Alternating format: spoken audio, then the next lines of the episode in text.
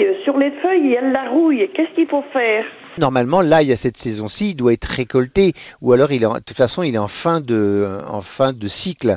Donc les, les plantes qui sont en fin de cycle euh, sont toujours, bah, sont en train de, de la sève qui est contenue dans les feuilles est en train de descendre pour finir la maturité du bulbe. Donc forcément, vu qu'il n'y a plus de sève, euh, la plante, la, la, la, la, la plante euh, est, comment dirais-je, plus susceptible d'être attaquée par des champignons. Donc sur une fin de cycle, il y a rien à faire. Laissez éventuellement couper euh, les feuilles, mais vous laissez surtout, ce qui est très important, c'est que la sève descende pour finir de, grossir le bulbe. Par contre, si c'était en pleine végétation, euh, je ne sais pas, au mois d'avril, la solution, ça serait de tout couper.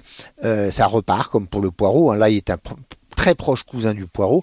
Euh, et puis en général, quand on, quand, on coupe et que ça redémarre derrière, il n'y a pas trop trop d'attaques de rouille. Mais il faut faire aussi attention, très attention, lorsque l'on plante de l'ail, de l'oignon, de l'échalote, toute, toute cette famille-là, à part le poireau qui est un petit peu particulier, il faut faire très attention à avoir un sol qui soit bien pourvu en phosphore et en potasse, mais surtout, surtout, pas en nitrate, parce que euh, ces bulbes-là, lorsqu'ils sont trop nourris, ben, ils ont tendance justement à faire de la rouille.